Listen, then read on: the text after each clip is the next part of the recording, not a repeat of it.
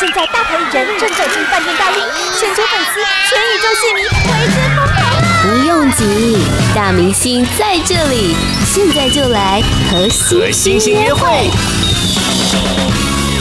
阿哲好，大家好，我是屁呀吴贝雅，好久不见了，真的 好开心哦！被阿哲访太兴奋了。我们常常都是在网络上当网友，对不对？对。其实这一次见面就多了不一样的身份了。对。现在是多声带了，会日语、会国语、会台语这样。对。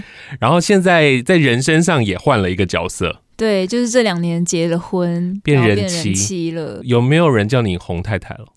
有。会会不习惯吗？会，蛮不习惯的。但是会自己一直提醒自己，我是洪太太，我是洪太太，要一直跟自己说。没有说不准叫我洪太太。不会不会，我还蛮爱我老公的，可以。好，那这张专辑叫做《成功的人》，那里面有很多你的故事，今天就要听你来分享。我们先从生活来聊起好了，就是刚刚说到在这两年你结婚了，对，算闪婚呢、欸。算闪婚，真的闪婚，就是从认识交往到决定结婚。嗯。对啊，老公，我们交往半年，他就跟我求婚了，然后我就觉得太荒谬了。现在跟我求婚的时候，我就一直狂笑，我就觉得。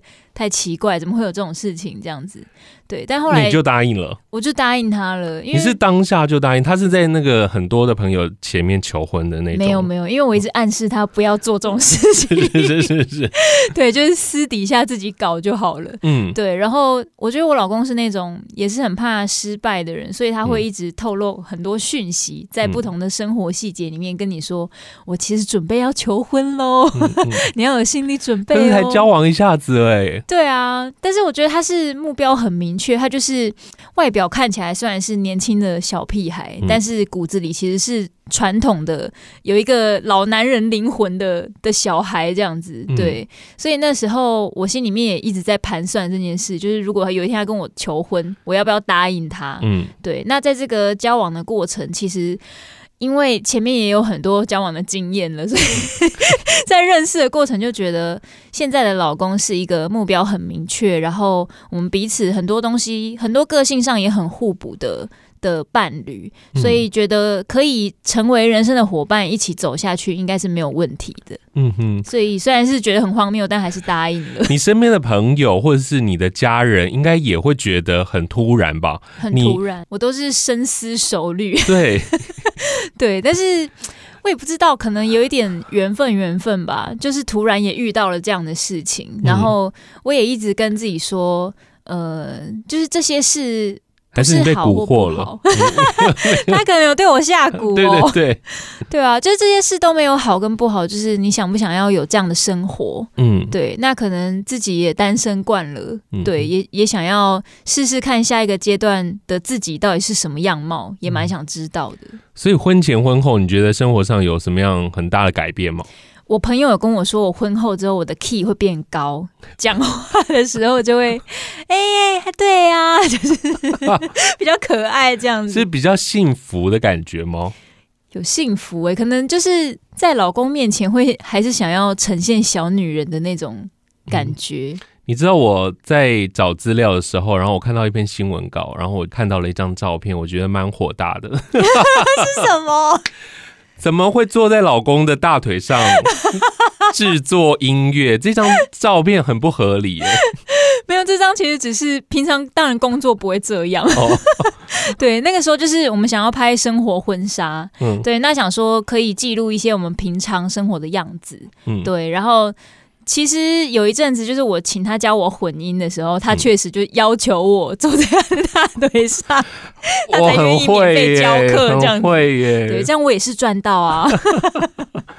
筹备专辑的这一年多，你说 也是坐在大腿上，我们来聊音乐这样。哇，完全没有哎，结婚之后就完全不是这样，婚后就改变了。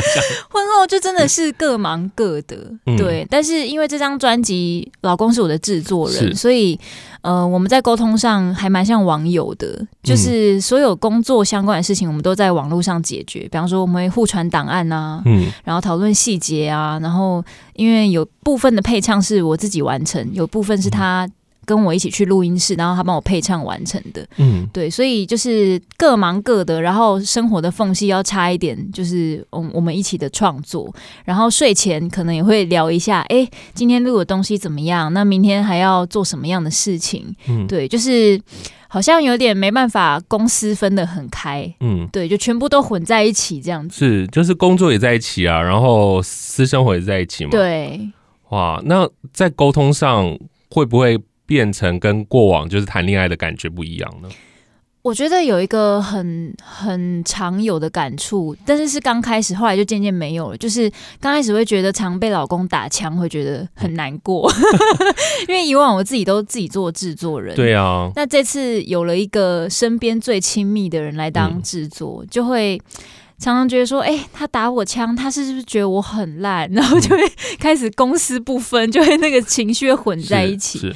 对，但是后来渐渐的，就是老公也会安抚我，跟我说：“你不要想那么多，我们就是就事论事。这首歌目前不适合这张专辑，你以后还是可以用啊。嗯”然后我才慢慢知道说：“哦，好好，老公不是觉得我烂。”他明明年纪比你小，但是他很多事情都可以镇住你的感觉。对，所以这部分我反而觉得，因为这样子很互补，然后得到很多新的能量。嗯哼哼哼，这张专辑所有的歌曲都是你的词语创作嘛？对。然后那在制作出来的这些样子，跟你原来想象中的就有落差喽。有蛮大的落差，对。嗯、那除了自己写的给老公编的歌之外，有一些是我跟他一起写的，嗯，像《爱猜 M 等》就是我写曲，他写词，是对。然后我看到词的时候，我也会觉得，哎、欸，很惊讶，就是哎、欸，竟然会有这样的灵感。然后他在写爱妻帮他准备的晚餐，嗯、爱妻不就是我本人吗？所以他在揣测我的心情、欸，哎、嗯嗯，对。然后自己唱的时候又觉得，哎、欸。就是就是这样，没错，就是很想亏老公的一首歌。是，我就在想说，你真的是这样的一个形象吗？你都会准备晚餐给自己的老公吃饭吗？就是如果他真的没吃，我都会问他说：“你有没有吃晚餐？要吃泡面吗？”对，或者 还是我帮你叫好熊猫？对，通常都是直接叫熊猫，太懒惰了。所以，所以他写的词是他的想象，他的想象。对，不是事实，不是事实。但是我其实也有真的帮他做过晚餐，哦、所以我觉得应该也算是他的生活灵感之一。嗯，对，只是后来渐渐的就变成叫熊猫了。八宝 B A A B A O 免费提供制作人各式服务，现在就成为八宝制作人，打造个人品牌。这张专辑距离上一张专辑差不多快两年的时间哦，嗯，中间也陆续的可以听到你的一些单曲，嗯，然后你中间还要准备结婚，对，你到底是有多忙？非常的燃烧哎，就是真的是到今年办婚宴的时候，就想说这样子台语专辑真的做得完吗？就是 很担心这样，然后后来因为刚刚好就是。本土疫情爆发之后，就是没有办法去表演，那也只能做专辑了，所以就变成反而就是有帮助到自己做专辑这一块，就可以很专心的好好的想制作的内容。因为我看你一首一首单曲推出啊，然后必然要办婚宴了，你怎么会有时间来筹备你的婚礼啊？真的是蛮硬的，我现在想起来也觉得那段时间太超人了。对，就是。为什么要弄死自己呢？对对对，而且我跟老公一起筹备，然后还一起做专辑，就两个人都一直在。新郎跟新娘都在工作，对，就是非常的硬。可是我觉得刚刚好，就是这一场婚宴也有很多自己的朋友来帮忙。对啊，就是我当时的那个婚宴主持人也是 DJ I 内，对，所以就是都是透过朋友大家这样子多帮忙，才可以让我们度过那一段很燃烧的日子。所以你在。你的婚礼上面也放了很多自己的音乐吗？爱车暗等有没有放进去？其实那天没有放，那时候好像是刚做完歌，嗯，对，然后但是我们就把婚宴的这个整个呃影片的记录变成爱车暗等的 MV，嗯，对，所以让、嗯、因为。有很多粉丝其实很想来我的婚礼，是，但是请粉丝真的太奇怪了，对，所以就是还是以自己的朋友、亲朋好友、亲戚为主这样子。嗯嗯。那我们收录了这个婚礼记录在 MV 里面，就让大家有身临其境的感觉，超真实的。对，所以我就后来老是呃老公就提醒我说，你可以做这件事情，就可以省一点钱，这样 很不错。这一张台语专辑是多早之前就开始想要这样做的，还是你就是陆续去有一些台语作品出来，你就觉得应该要把它集结成一张作品？其实大概是去年二月的时候，那当时其实是一个契机，就是因为每年二三月都是音乐人普渡的时候，就是要投补助案。对，那我那时候也想说，哎，想要做一点新的东西，可以做什么呢？我就看到本土语言的补助，嗯，那我想说，哎，对啊，我们家是讲闽南话的，讲台语的，那我是不是应该要挑战写写看台语歌？嗯，所以我就给自己一个目标，就是如果我一个月内可以生出五到六首的 demo。然后可以把企划案写出来，那我就去投投看。如果有中，我就来做一张台语专辑；如果没中，就表示哎，可能自己能力还不够多。这样，结果呢，前二十天都写不出来，什么都写不出来。最后十天突然灵感乍现，然后一口气就把五六首 demo 跟企划案，就是跟伙伴们一起全部写完了。是说那个曲跟词要一起出来吗？对。有一些可能还没有那么完整，但是至少会有，比方说一个主歌啊，或是一个副歌这样子。对，你的创作每次都是两个一起出来，我不是先写曲，然后再去塞词这样。其实每一首不太一样，对。哦、但是像七点半回连机这一种，就是比较呃，因为台语的语调的关系，对。如果你要跟它的呃曲跟韵律要很接近的话，其实要。它那个要非常的符合那个样式，对，所以如果是七点半的回连机，用唱的就变成七点半的回连机，就开始有一个旋律，对，但是也不是所有的歌都可以这样做，像成功的人就不是，是，他就是先有歌词，然后有一个主题，想要写呃跟父母讲电话的这个情境，然后再开始发想出，哎，呃。原本很常接到父母的电话，变成有一天你突然都接不到电话，这样的想象，嗯、对，所以每一首还是有不一样的灵感跟契机。是，所以当你灵感一出来之后，五六首就跑出来，你就会觉得可以做一张专辑了，对，一张台语作品。对，突然就觉得，哎、欸，其实做台语歌很有趣，哎，就是居然我可以写得出来，跟以前玩团啊，跟自己个人的这个创作是完全不一样的，完全不一样。对啊，其实感觉上好像。像自由度很高，刚开始的感觉，因为其实因为我不太懂台语，嗯，所以才觉得哎、欸，我好像可以做很多事情。是，但是当真的要认真的来做一张台语专辑的时候，才发现了很多很多很辛苦的美感。对，那很多细节啊，你就刚刚你讲的台语的语韵，对，然后再加上你又要把自己的风格放进去，对，所以、嗯、而且在两年内就要生出一张专辑，为什么会有这个实现？就是因为。补助案有中，我们要结案，嗯、所以就要赶快生出这些东西。然后这个中间就是呃，也请教过很多台语顾问啊，像武雄老师啊，或是一些教授。对，然后中间我自己觉得学习到很多。所以你觉得在环节上哪一个部分是你觉得比较难的？我觉得是说法，就是。嗯尤其现在的年轻人应该跟我都差不多，就是台语没练邓讲的不好，嗯、对。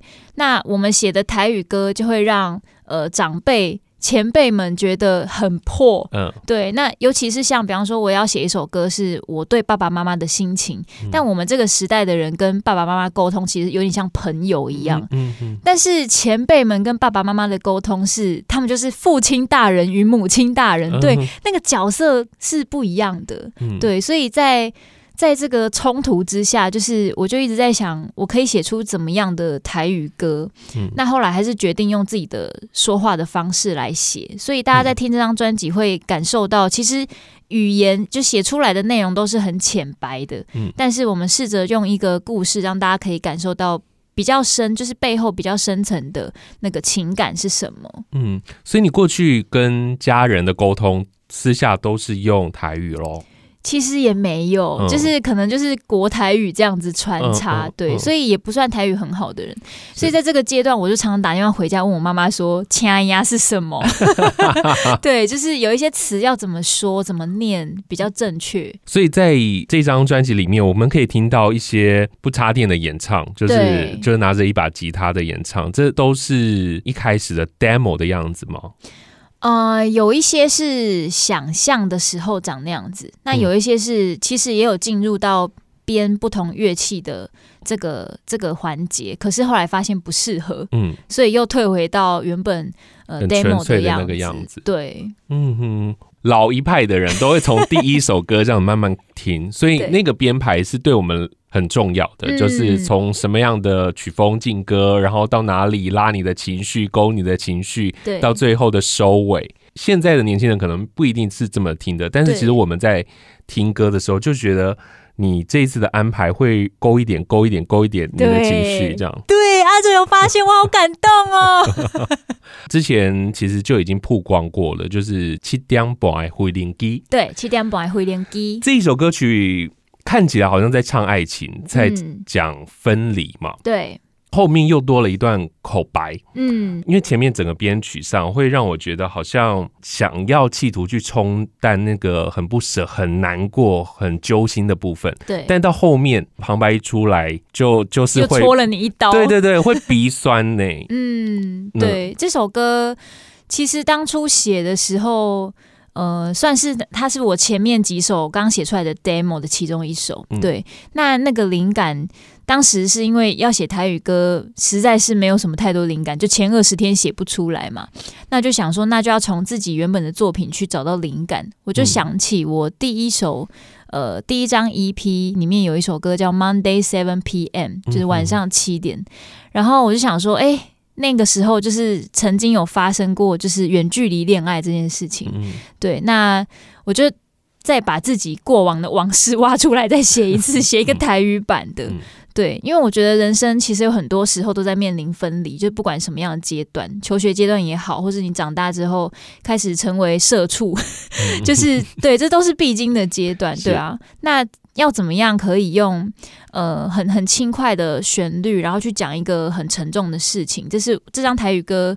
呃，这张台语专辑里面，我很想做到的内容，嗯，对，就是希望大家可以感受到原本台语有的那种淡淡的哀伤，可是又可以看见，呃，台语歌在这个时代女生的选择跟角色，跟以往台语歌的女生的这个角色视角，其实是完全不一样的。嗯，因为以前的台语歌里面的女主角都很苦情，对。对，但是我们现在要转换一个心情，现在的女生已经不走这么苦情的路线，大家都很洒脱了，嗯，对。所以面临分离，其实他是可以选择想要自己的生活的，他不一定要随对方一起去。他困难点是在于这样的情绪，你进录音室唱的时候，对，是很难抓的，因为又难过，但是又要坚强。对，可能我的声音刚好也适合唱这样的东西。对，嗯嗯，就是带有一些，就是感觉很倔强，但是又有一些很很温柔的东西在里面，就可以。勾到大家的心。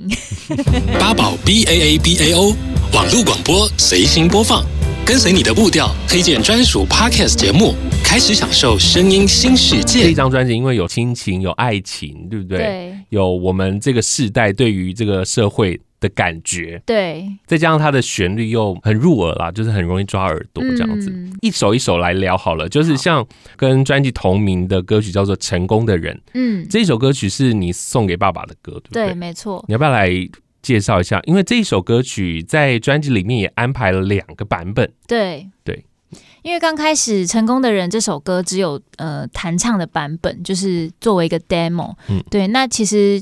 呃，就是当初在写的时候，刚好有一个契机，就是台湾原创流行音乐大奖正在征件，嗯、我就想说，哎，刚好是就是母语的比赛，这样母语歌曲的比赛，我就去比比看。那我当时是直接用手机，就是随便测录下我弹唱的版本，我想说。呃，就是试试看这样子，不知道会不会有消息。嗯、结果呢，就去比现场了，这样，然后还给人家拿了第三名。现在现在听到的参赛者会吐血，我就觉得很拍谁，好像自己好像没有大家这么的认真这样子。对，嗯、但是在写那首歌的时候，情绪是很满的，嗯、然后一直到进录音室，都还是觉得，呃，有一些句子是很难好好的唱好。对，因为太容易鼻酸了。是啊。那为什么会收两个版本？就是很多人在听到原创这个比赛的版本，就是弹唱版的时候，就已经觉得，呃，大家很喜欢这样子，很很纯粹原本歌曲的样子，原汁原味。那后来为什么又收了一个有呃有编曲的电子编曲的版本？就是因为那时候其实跟老公在讨论说，希望大家可以听到更不一样面向的 Pia。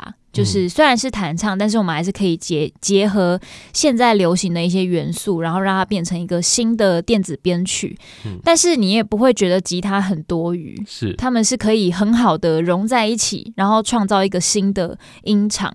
所以我觉得这个。版本对我们来说，两个人来说都是很有挑战的。对，光编曲就改了很多次。是，对，因为我听这个呃重新编曲的版本呢、啊，它在后头那个后头堆叠起来的那个情绪非常非常的满。对，就是很厚很厚。对对对对对，后来堆出来的这个样子啊，你就说是老公的决定。对对对，那你自己听起来，其实我刚开始听第一次听编曲，超不习惯呢。对啊，就想说哇，就是。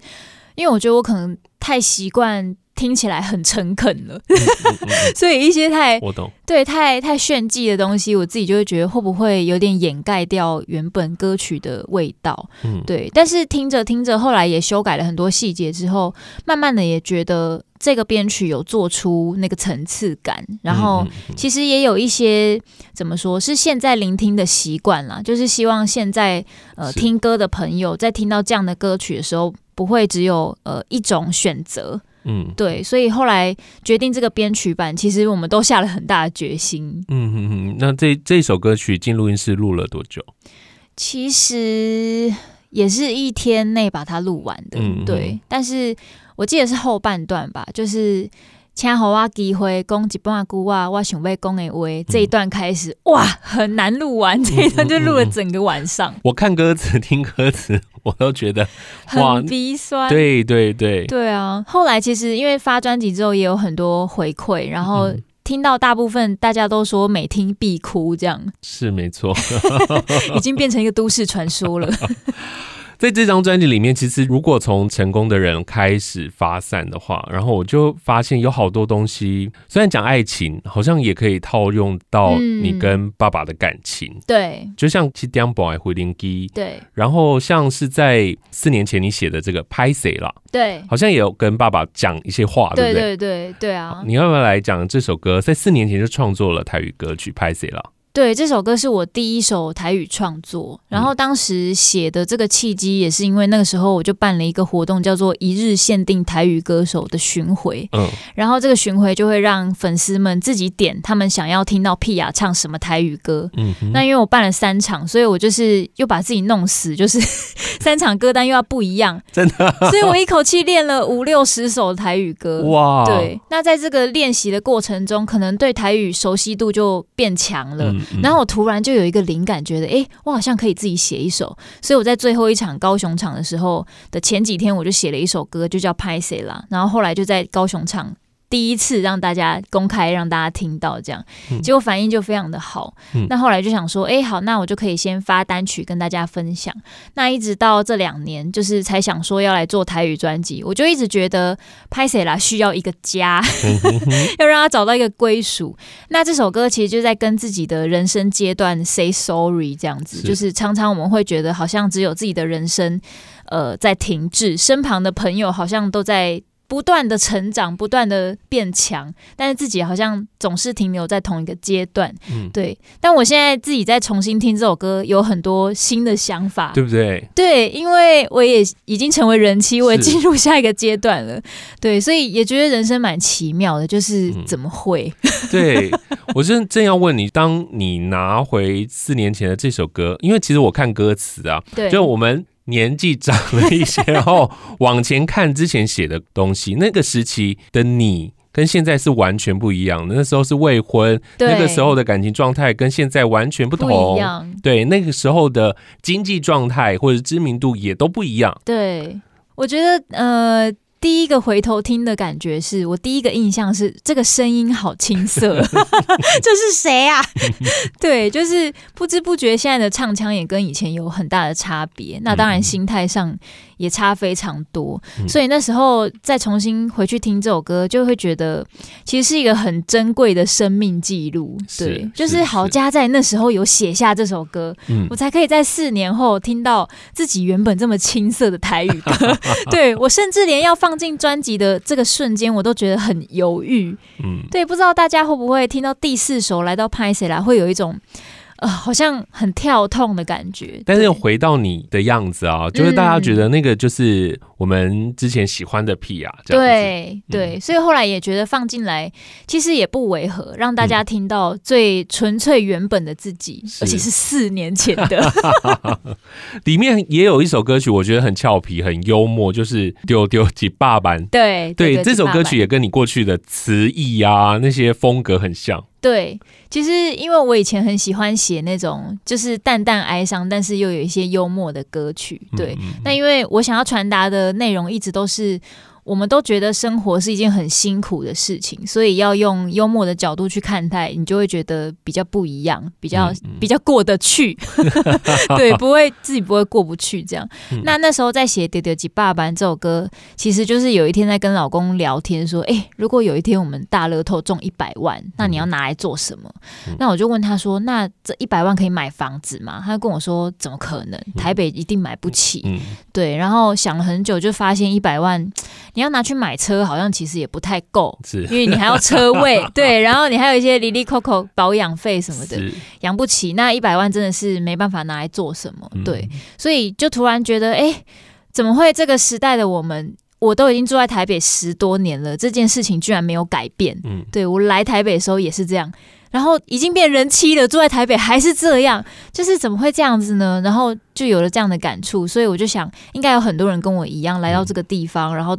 住了这么久，然后坚持理想或者是努力工作，结果生活好像没有太大的改变，嗯、对，所以用一个比较轻松诙谐、轻快的角度写这首歌，嗯、但是也不是希望大家都只看呃难过的那一面，嗯、对，就是如果真的有丢级爸爸也很好啊，也是一件很好的事情，对，是，所以我在我在听这首歌的时候，我也觉得。呃，他蛮有趣的啦，就是虽然没有没有那么难过，对对对。那是不是接下来还会有活动要跟大家见面？对，我们十二月十九号在西门大河岸有一个售票演唱会，终于来了，大家不用再等了。好，现在可以买票了吗？应该是已经可以买票了。好，好，好，再说一次。呃，十二月十九号在西门大河岸，大家可以在 p 雅的各种社群上面就可以找到相关的消息。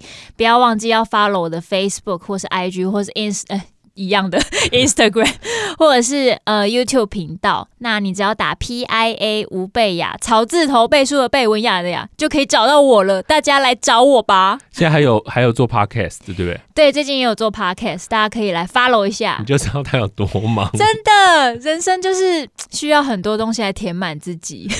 好，今天谢谢 P 啊，来到节目当中，谢谢。谢谢 Podcast 首选平台八宝 B A A B A O。让你爆笑，也让你感动，快到八宝发掘台湾最生动的声音。